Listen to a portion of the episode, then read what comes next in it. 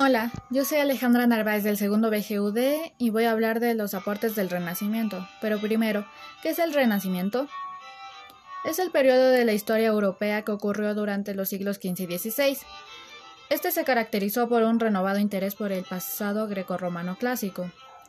La cuna del Renacimiento fue en Florencia, donde se realizaban diversas actividades para fomentar este movimiento. Ahora, ¿qué es el humanismo? Era un movimiento de renovación cultural, el cual se basaba en la exaltación del ser humano.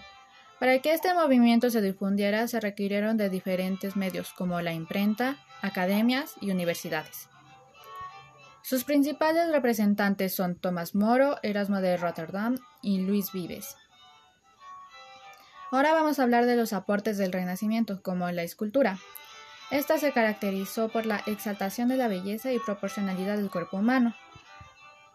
También buscaban armonía, el equilibrio y la estabilidad. Los representantes más destacados son Lorenzo Gilberti, Donatello y Miguel Ángel. Un claro ejemplo de la escultura es el Festín de Herodes. Otro aporte del Renacimiento es la pintura. Esta se caracterizó por las grandes innovaciones como el uso de la perspectiva. Lo que más plasmaban en las obras era la psicología de los personajes, ya que se centraban en el hombre como tal. Los temas que predominaban son los religiosos y mitológicos. Los principales representantes son Leonardo da Vinci, Rafael y Miguel Ángel. Un ejemplo de pintura es el nacimiento de Venus. Otro aporte del Renacimiento es la arquitectura.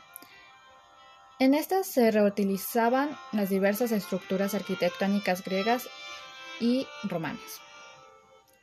Se construyeron diferentes edificios como iglesias, palacios, villas y entre otros.